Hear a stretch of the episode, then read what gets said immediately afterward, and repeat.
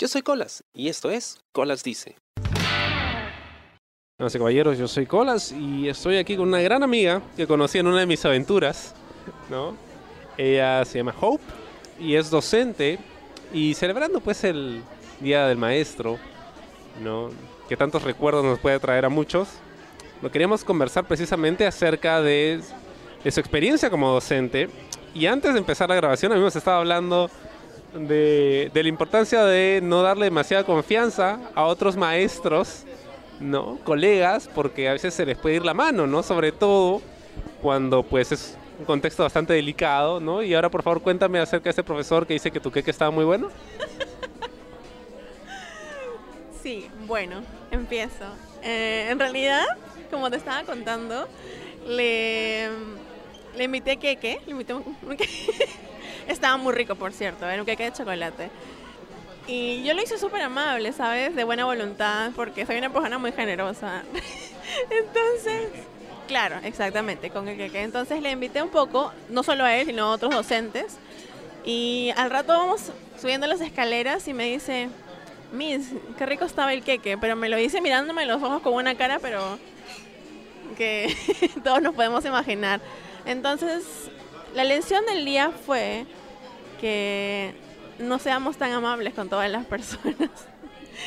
y bueno, sí, es verdad. Como ya me presentaste, soy profesora, soy docente de inglés. Hace. Empecé hace ya unos nueve años, como tenía 19 años, hace tiempo. Y mi primera experiencia, creo que esto no te lo conté cuando nos conocimos, fue dando clases a nivel secundaria. No te lo conté, ¿verdad? yo tenía 19 y mis alumnos eran de cuarto y quinto. Y yo no parecía 19, parecía un poco menos, es la cara que me cargo. Entonces dije, ¿qué hago? Fui súper seria, me, me hice un peinado, según yo, de adulta. Y le dije a todos mis alumnos que tenía 25, yo aferrada a los 25 años. ¿Tú crees que me respetaron? No se reía, no me hacían caso. Eh, para mí cada día fue completamente traumático. Yo llegaba a mi casa y me preguntaba, ¿realmente esto es lo que quiero para mi vida? quiero ser docente. Y me dije, no, no quiero ser docente. Y después de esa experiencia dejé muchísimo tiempo de enseñar la docencia. Creo que unos cuatro años más o menos dejé de ejercerla y siento que esos cuatro años más o menos me ayudaron muchísimo a crecer, ya a prepararme y a realmente poder tener ese dominio que tiene un profesor en el aula, ¿sabes? Mm, Nosotros no, cuando somos alumnos no nos damos cuenta, pero estar delante de tantas personas puede llegar a ser un poco atemorizante, ¿sabes? Y siempre mantener la, la cordura, la compostura sin poder quebrarte, tener que estar siempre de pie y poder estar lista para cualquier situación. Y más aún con alumnos que son tan grandes y que están tan cerca de tu edad. Y cuando ya habían pasado algunos años, tuve la oportunidad de volver a enseñar, esta vez en inicial. ¿Y cómo crees que me fue? Bueno, ya, o sea, digamos que la secundaria, siendo chivola, es probablemente la experiencia más dura que podrías haber tenido. Yo imagino que inicial de haberte ido mucho mejor, ¿no? La verdad es que no. la verdad es que no. Fue súper raro porque a mí me gustan los niños, pero enseñarles una segunda lengua, porque enseñaba inglés, es muy, muy distinto. Los niños apenas están hablando, hablar, eh, aprendiendo a hablar español y el hecho de ponerles una segunda lengua es muy complicado y puede ser frustrante para los niños. Y esa experiencia me enseñó algo muy importante. La paciencia que tienes que tener para poder enseñar. Y es algo que muchas veces no lo tomamos en cuenta. Y va a depender la paciencia que tú tengas en base al nivel y a la edad de los alumnos que puedas enseñar. Entonces dije, bueno, aquí no es tampoco. y luego de eso, ya habiendo pasado un poco más de tiempo, empecé a enseñar nuevamente a secundaria, ya siendo una persona adulta, mucho más madura, ya con un manejo de aula más avanzado, por así decirlo. Y es lo que estoy haciendo actualmente. Lo que nunca me esperé hacer, nunca, nunca en mi vida me imaginé llegar a ser docente. Y es lo que estoy haciendo y es lo que me gusta hacer ahora. Si bien la educación no es tu carrera, ¿has tenido algún tipo de entrenamiento formal para enseñar? En realidad no. Nunca tuve un entrenamiento formal. Como tú le dices, mi carrera eh, netamente no es la educación. Yo soy traductora de profesión. Em, es por eso creo yo que me tomó bastante tiempo poder acoplarme, poder aprender todo lo que tal vez otros docentes aprendieron en las aulas, yo lo aprendí en la cancha. Y creo que fue bastante interesante. ¿Sientes que el, el haberte lanzado a la piscina fue la mejor forma de aprender a enseñar? Creo que sí, pero al mismo tiempo creo que no. Creo que sí porque he aprendido a mi propio ritmo, a mi propia forma, pero me tomó tiempo. Y siento que si hubiera sido de otra manera, hubiera sido mucho más rápido. Pero a veces cuando hablo con otros colegas que sí son docentes de profesión, siento que ellos pasan por los mismos problemas que yo tengo de día a día. Y a pesar de haber llevado esta instrucción meramente pues educativa, formativa para ser docente y toda la pedagogía y todo lo que conlleva eso, siento que ellos igual tienen este tipo de dificultades que yo tengo al día a día. Entonces siento que al final no hay mucha diferencia entre nosotros, a pesar de que algunos tengan más años dictando y yo tenga menos o fuera de la manera en que fuera. Cuéntame, ¿qué tipo de alumnos tienes ahora? ¿Y sientes que has encontrado tu nicho ya como profesora? O sea, ¿este es el tipo de alumnos con los que quiero trabajar? ¿Este es el tipo de colegio en el que quiero trabajar? ¿O todavía estás en esa búsqueda? Mm, siento que todavía estoy en la búsqueda. No quiere decir que no me sienta cómoda en el colegio en el que estoy. Me siento muy cómoda. He aprendido muchísimo y la oportunidad que he tenido es increíble. No es por hacerle echarle al colegio, ¿ok? No, no lo voy a decir ni siquiera el nombre. Pero realmente he descubierto que me gusta mucho enseñar secundaria. Es en el nivel en el que siento que los alumnos necesitan ese apoyo, necesitan que alguien los entienda, que los escucha y poder hacer eso, poder impactar en sus vidas de una manera positiva, es algo que a mí me hubiera gustado cuando yo era alumna y que no tuve. Y ahora sí estoy segura de que me gusta mucho la docencia a nivel secundario. Hay un, hay un grado en particular que me gusta muchísimo, y es el primer grado de secundario. Hay personas que detestan ese año porque dicen que son muy chiquitos, pero yo pienso que es el más bonito porque los niños acaban de terminar la primaria y están con toda la mentalidad de que aún son niños chiquitos y están pasando por la transición, se están descubriendo, están empezando a conocer a sus alumnos, empezando pues a sentirse atraídos por otras niñas o niños, están empezando a a conocerse, a aprender nuevas cosas. Incluso están con eso del cambio de voz, que es muy gracioso, de verdad, escucharlos cómo se van de una voz grave, aguda, así. Y me encanta, es mi, mi edad favorita, entre los 11, 12 a 13 años. Amo. Tú sigues siendo una profesora relativamente joven dentro de la plana docente con la que trabajas. ¿Cómo es esa digamos, ese choque generacional con profesores que no solo tienen más tiempo que tú, sino que probablemente sí hayan llevado la carrera de docente? La verdad es que a veces se siente el, el choque, se siente bastante. Siento que los docentes, hay muchos que podrían, tienen la edad de mis padres y tienen mucha más experiencia que yo y los respeto mucho por ello. Pero, sin embargo, siento que a veces el mismo hecho de tener su carrera como docente y el mismo hecho de tener más experiencia hacen que de cierto modo mmm, puedan hacer sentir mal a los profesores más jóvenes. Actualmente yo soy la más joven de la plana docente, desde que entré al colegio ya hace tres años, siempre he sido la más joven. Y mm, este último año lo he sentido con más, con más fuerza, le he sentido más esa diferencia. Entonces, creo que no solamente yo, ni solamente es en el colegio, es una realidad general. Que en cualquier ámbito laboral siento yo que las personas que tienen más experiencia sienten de alguna manera, se sienten amenazados por las personas jóvenes. Eso siento yo más que todo, que se sienten esa amenaza de que los puedan reemplazar o desplazar. No, no sé qué piensas tú.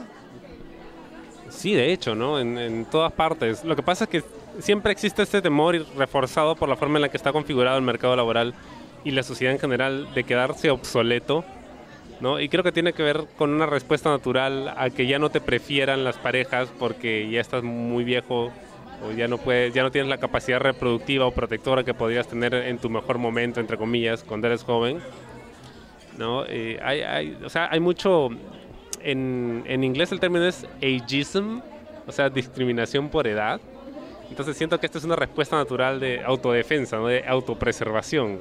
Nosotros contra ustedes, ¿no? que al final termina siendo, si bien natural, eh, no beneficia a nadie, ¿no? Porque creo que en ese contexto, o sea, ellos pueden aprender de ti, tú puedes aprender de ellos y al final pueden los dos terminar dando un mejor producto a los alumnos, que es lo único que importa, ¿no? Pero, pero no necesariamente lo ven así. Sí, tienes toda la razón. Realmente es como lo has dicho, y creo que muchas personas se van a sentir identificadas con esto, con ese tema de la edad, pero mm, creo que deberíamos empezar a cambiar un poco eso, lo cual obviamente es algo que está tan arraigado en las personas, que está tan normalizado, porque incluso muchas instituciones lo avalan, ¿no? Y, ¿a qué te digo que cómo lo avalan? Porque ya no a un tema pues meramente económico, ya no educativo, se puede ver una gran diferencia entre la remuneración de un profesor con más de repente tiempo con la remuneración de un docente más joven. Y no necesariamente quiere decir que una clase va a ser mejor que la otra, pero sí vamos a ver una gran diferencia económicamente hablando y yo entiendo que es pues eh, eso obviamente se justifica con los años de experiencia, pero como tú lo dijiste hace un momento, al final lo más importante son los alumnos y considero, no lo sé, que esa diferencia no debería ser tan marcada, ya que al final pues ambos profesionales están enfocándose a poder dar el mejor producto para un alumno, ser el mejor docente. No necesariamente tendría que ganar más no sé si me dejó entender. Cuéntame un poco más acerca del rol que tienes como docente que no necesariamente tiene que ver con el curso que estás enseñando, ¿no? sino, con, todos esos añadidos ¿no? que vienen con, con, la chamba de docente. Esto es algo que también imagino has tenido que aprender sobre la marcha. Hay muchas cosas aparte de la enseñanza en sí, ¿no? los temas pedagógicos. Es el tema emocional, el tema emocional. Eh, creo que conectar con una persona, más ahora en los tiempos en los que estamos, cuando lo único que ves, la primera impresión de una persona son sus ojos, poder llegar a esos ojos de una persona de 12 años a 17 años es algo bastante eh, importante, bastante impactante. Y creo que mm, una de las cosas que yo más disfruto en docente y una de las cosas que es un añadido, que no, no tiene nada que ver con el tema pedagógico, es el, el tema de la confianza que hay entre alumno y docente. La confianza de contarse cosas, de abrirse sentimentalmente. He tenido muchos momentos en los que alumnos me han abrazado, los he visto llorar, he podido consolarlos. Y siento que es, es, bonito. Obviamente no es bonito que ellos se sientan mal, pero es bonito yo poder estar con ellos en ese momento y que tengan un hombre en el que apoyarse creo que esa es una de las cosas que más me gusta, que es un extra y también el hecho de todo lo que puedo aprender de ellos.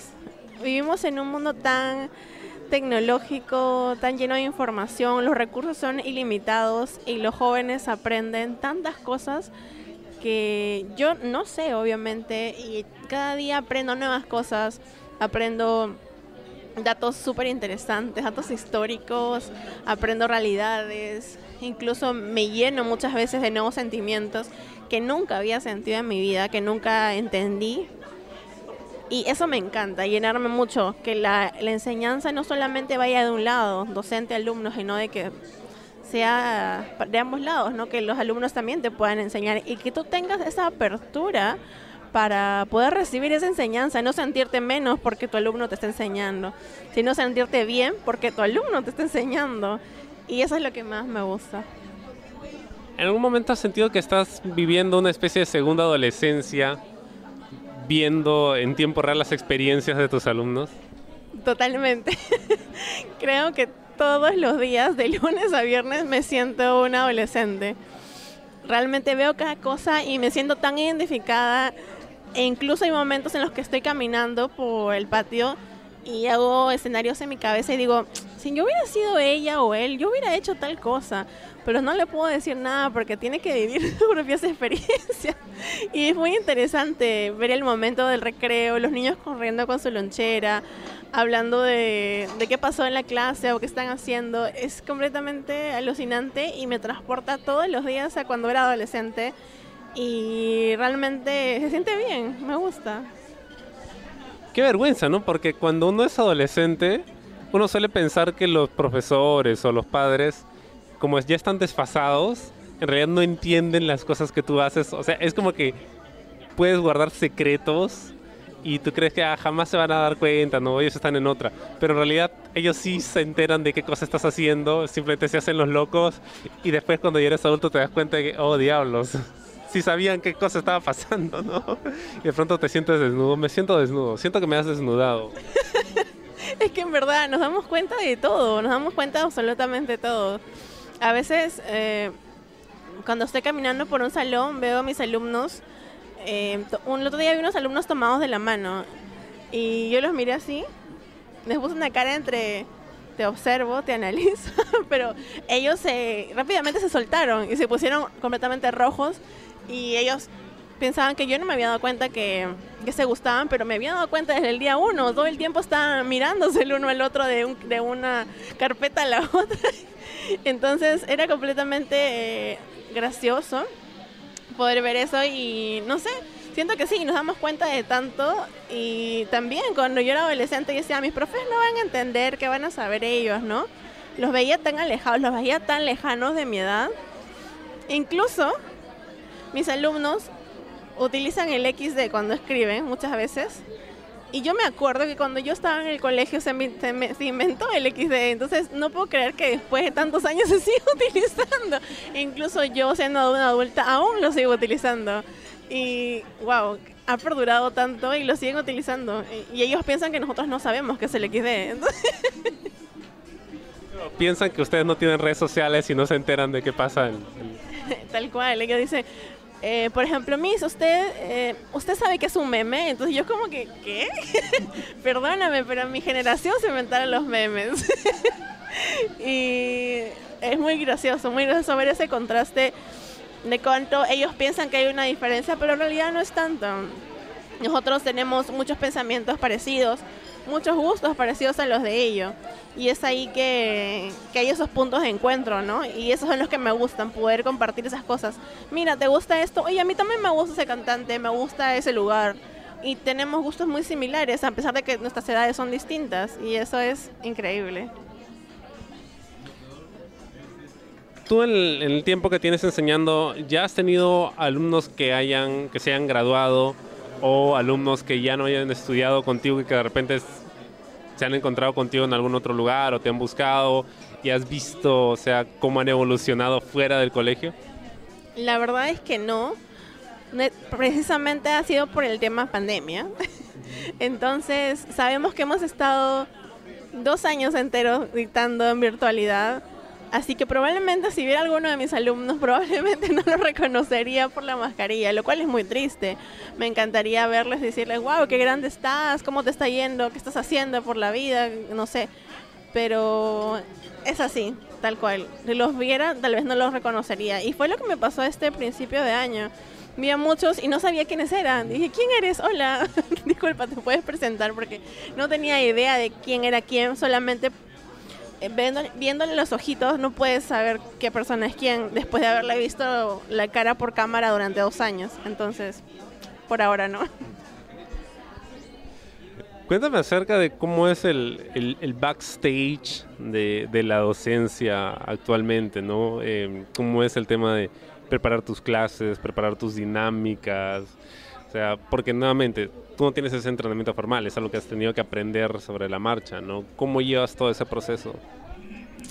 Realmente, ahora ya con el tiempo que tengo enseñando, es algo mucho más práctico, mucho más fácil. Los fines de semana suelo organizarme, tomo un tiempo, algunas horas, y me siento en la computadora, lo cual me encanta, la verdad, y empiezo a elaborar mi material o revisar el material que ya puedo tener de repente empiezo a buscar recursos didácticos, empiezo a pensar en qué cosas hice en la semana y me funcionaron con un grupo de alumnos y puedo replicar con otros alumnos.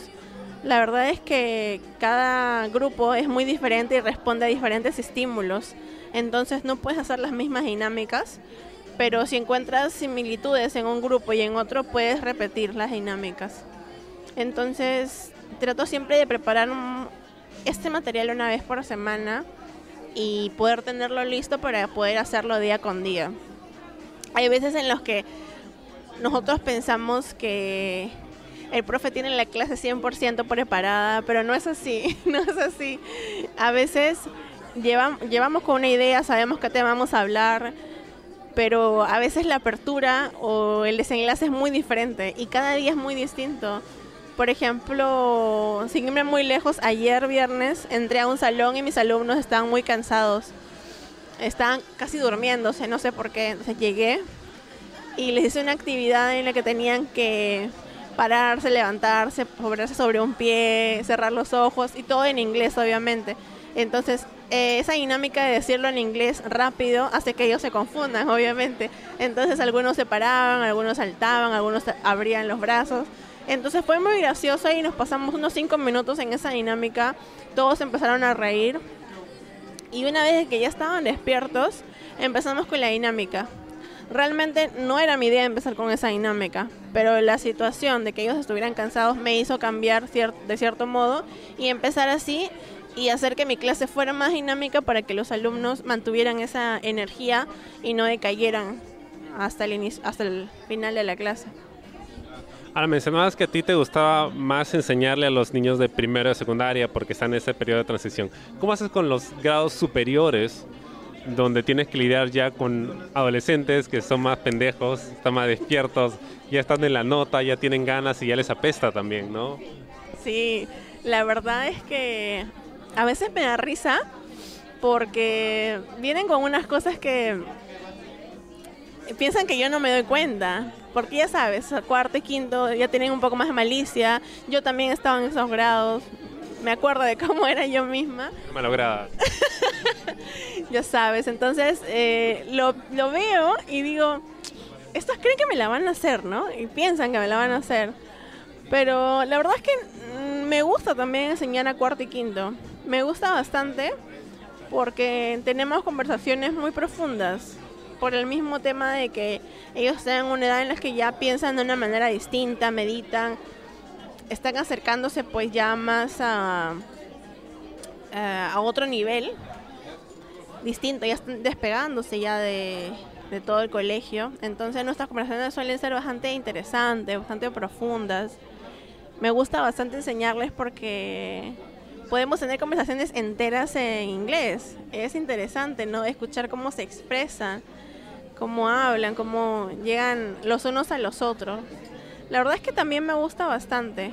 A veces me sorprende lo enormes que son, hablando tamaño, porque tú sabes, no soy una persona tan chiquita. Y tan...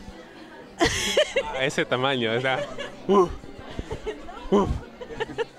Dios. Tú sabes que no soy una persona tan alta, pero tampoco tan pequeña.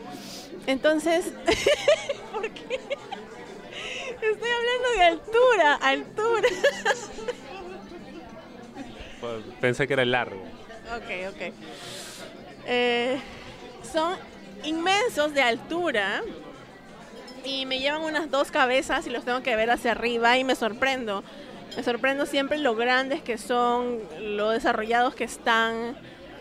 Eh, igual con las chicas también, muchas son muchas más altas que yo y digo, wow, yo veo el pasado y yo era así, eh, yo era nadadora, nada por aquí, nada por allá, o sea, yo no tenía esas proporciones y tampoco tenía el tamaño que tengo ahorita, medía como unos 10 centímetros menos, no me imagino cómo esos jóvenes van a terminar cuando ya sean adultos y tengan mi edad.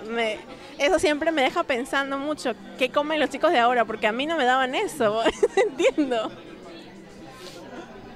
¿Has tenido oportunidad, bueno, no sé si llamarlo oportunidad, ¿no? pero ¿te ha tocado vivir algún tipo de escándalo, algún problema entre profesores, entre alumnos, algo que haya... Porque cuando yo estaba en el colegio y había este tipo de escándalos o de que, ¡oh! no sé si te conté esto, pero eh, cuando estaba en el colegio una profesora no era mi tutora, era tutora de otro grado, ayudó a una de sus alumnas a abortar, porque estaba embarazada y la chica quería abortar y la profesora le consiguió la pastilla. Entonces cuando se enteró el colegio es como que, oh, Dios mío, ¿no? La profesora terminó yéndose, pero, pero igual es una situación muy fuerte, ¿no? ¿Cómo lidias con eso? Y sobre todo cuando te vienen encima los padres de familia, ¿no? ¿Has visto algo de eso? ¿Te ha pasado a ti? Fuerte, la verdad lo que me cuentas. No, no me habías dicho eso, no me, me dijiste otra, me dijiste lo de la profesora que ya sabes cuál, pero no me dijiste de esta. La verdad es que que yo recuerde no he tenido un escándalo de ese tipo, de esas magnitudes. Sí me acuerdo, hace poco nada más, hace un par de semanas, hubo, se perdió, se perdió véase las comillas, se perdió el tomatodo de un alumno. En el aula se perdió. Entonces, Em, estaban preguntando a todos los alumnos quién lo tenía, ¿no? Y se hizo toda una investigación a lo, a lo NCIS, o sea, de verdad, fue muy, muy, muy intenso. Vino el coordinador académico, que es un hombre alto, bastante imponente, que incluso cuando yo lo veo hasta a mí me da miedo. Entonces empezó a sacar a los alumnos que habían estado en la escena del crimen, es decir, que fueron los últimos a salir del aula. Y empezó a llamar uno por uno y a entrevistarlos. Realmente yo sentía que estaba en, en una Criminal Minds. Y yo le digo a la tutora, ¿qué pasó? Me dice, se ha perdido el tomatodo del, del alumno. Y empiezan a salir los alumnos uno por uno a dar su testimonio. Entonces, eh, creo que eso fue lo más escandaloso que he visto últimamente. Al final no sé ni siquiera en qué quedó. Te voy a dar el update del tomatodo en estos días, porque necesito saber si lo encontraron o si tal vez el alumno ni siquiera lo trajo al colegio. ¿Te imaginas? Que se lo había olvidado en su casa y todos los alumnos hayan tenido que salir. No lo sé. No me han pasado escándalos más graves. ¿Y ya has tenido oportunidad de participar en actuaciones de colegios? ¿Ya te han hecho actuar como profesor? En mi colegio, no sé si te ha pasado a ti, no solo los profesores cuando habían actuaciones tenían que presentar un número, sino que además tenían que quedarse a arreglar las carpetas para la gente que venía, decorar y toda la vaina. Todo ese trabajo extra que no, no aparece ¿no? En, en los requisitos. ¿Has tenido oportunidad de vivir eso? La verdad, no tan profundamente eh, en el colegio en el que estoy ahorita, pero hace años sí, algo breve. Creo que fue para la inauguración, ¿no? Para la inauguración, no me acuerdo muy bien tuvimos que preparar muchas cosas para decorar, más que todo porque era un nido, era un inicial, entonces había que decorar tantas cosas, cortar, preparar todo y sí era era bastante, ¿no? Uno dice, "Ay, qué bonito se ve el colegio", pero no piensas que en realidad fueron los profesores quienes lo decoraron. No hay un personal como que al que llamas para que decore, no, no es así. Eh, no hay una empresa de catering que, que, viene y te reparte los bocaditos o que te los sirve. Son los profesores los que tienen que servir y probablemente también servirlos. Entonces, eh, sí, eso, eso es lo que pasa. Y es algo que muchas veces no nos damos cuenta. Yo en el colegio ni me daba cuenta. Para mí el profe estaba ahí y ya. Ahora que eres profesora, ¿has revalorado el trabajo de algunos profesores que tuviste tú y te has dado cuenta de repente, wow, este profesor sí, o sea, sí desgastaba el sueldo, o sea, sí chambeaba, sí se preocupaba por los alumnos y en ese momento no me di cuenta? Sí, la verdad que sí. Me acuerdo de un profesor en particular, era un profesor de historia. Él tampoco era docente de profesión, él era en realidad un economista. Era un docente increíble. En su momento siempre supe que era bastante bueno, era muy expresivo. Se sentías como que cada clase de él era una historia nueva, un día nuevo. Esperabas a que fuera su clase. Y ahora siendo docente yo me doy cuenta que hacer que una clase de dos horas sea entretenida en cada momento y que tu alumno no te despegue los ojos de encima es muy difícil, muy difícil.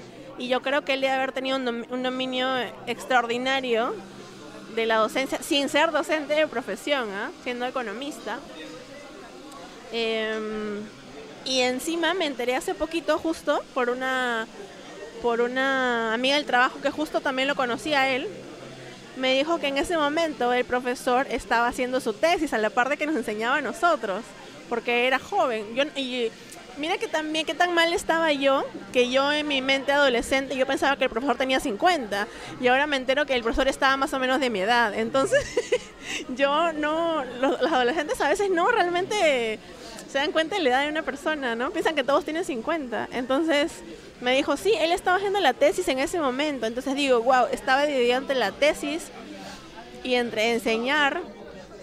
Y hacía un excelente trabajo. Wow, era increíble. Preparaba una clase que te quedabas sin aliento y hasta ahora, después de tantos años, me sigo acordando de él. De, me acuerdo su nombre, su apellido, de su cara, de su clase, me acuerdo de todo. Justo mencionabas que el profesor no había recibido educación formal como docente, sino que era tenía otra profesión. ¿Tú sientes que todos los profesores deberían haber llevado la carrera docente o crees que es más beneficioso tener profesionales de otras ramas ejerciendo la docencia? ¿Cómo lo, cómo lo ves tú? ¿Cómo, ¿Cómo ha sido tu experiencia?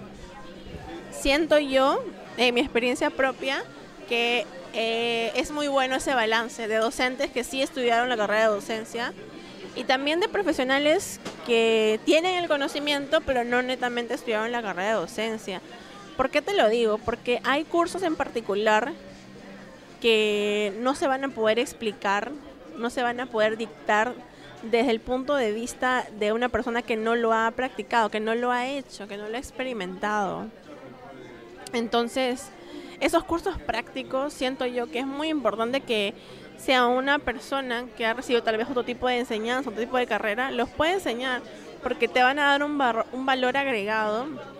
Y otra cosa muy importante es que muchas veces, ahora que yo lo veo, los alumnos sabiendo que con esa carrera también puedes ejercer en muchas cosas, porque una cosa que tienen los, adolescentes y que yo también pensaba, y seguro tú también, era que cuando estudiabas una carrera solo podías hacer una cosa con esa carrera, ¿cierto? ¿Te pasaba también? ¿Cómo te pasó? Claro, cuando yo estudiaba, no, bueno, cuando yo estaba en el colegio, primero, cuando yo le dije a mis profesores que iba a estudiar comunicaciones, todos me miraban muy decepcionados, porque todos creían que yo iba a ser ingeniero, porque era bueno en números, ¿no? Y también, o sea, tenía la idea de que esto es, o sea, si voy a estudiar esto, esto es a lo que voy en lo que voy a trabajar el resto de mi vida, ¿no? Y luego pasan los años y te das cuenta que no, ¿no? Ya sea por necesidad o porque aparece una oportunidad o simplemente te aburres, terminas haciendo muchas cosas, ¿no? Y eso no quiere decir de que no puedas hacerlas. Claro, y eso es lo que pasa ahora. Los chicos se dan cuenta de que si hay una carrera puedes hacer muchas cosas, incluso aplicarle en la docencia y es algo creo que muy valioso porque eso los hace estar más cercanos de una realidad que en algún momento pues puede que tengan en sus vidas. Así que yo creo que debería haber un equilibrio. Que no tal vez no todos sean docentes eh, de profesión y tal, obviamente no todos sean docentes de otras ramas, sino que haya un equilibrio en ciertos cursos que lo, que lo necesiten o que lo precisen. Qué bonito, eh, qué bonito, de verdad. Eh, me encantaría tenerte en el programa nuevamente para seguir rajando de todas las cosas que te vas a enterar ¿no? del trabajo. Eh, no sé si te interese, bueno, imagino que prefieres mantener el anonimato hasta cierto punto, pero no sé si de repente tienes algún blog o algo donde la gente te, pueda seguir. La verdad es que siento que he revelado tantas cosas que creo que me quedaré en el anonimato por ahora. Espero que mi voz no suele tan parecida a lo que suena en persona, porque si no vamos a tener problemas. Pero nada, por acá me quedo solamente con Hope. Las personas que les haya gustado esto, pues no lo sé. No hay manera de contactarme, pero gracias. ¿Te gustó el programa? Sí. Suscríbete y comparte.